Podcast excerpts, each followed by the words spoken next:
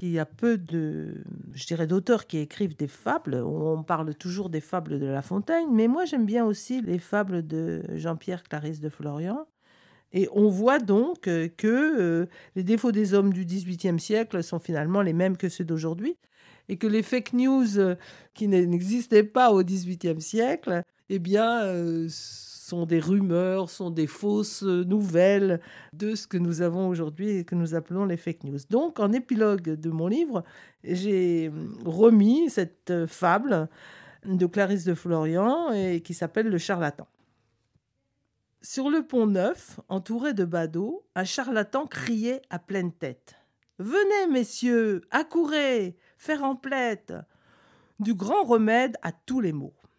C'est une poudre admirable qui donne de l'esprit au sens, de l'honneur aux fripons, l'innocence aux coupables, aux vieilles femmes des amants, aux vieillards amoureux une jeune maîtresse, aux fous le prix de la sagesse et la science aux ignorants.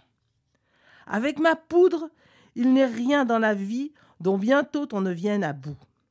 Par elle, on obtient tout, on sait tout, on fait tout. C'est une grande encyclopédie. Vite, je m'approchais pour voir ce beau trésor. C'était un peu de poudre d'or.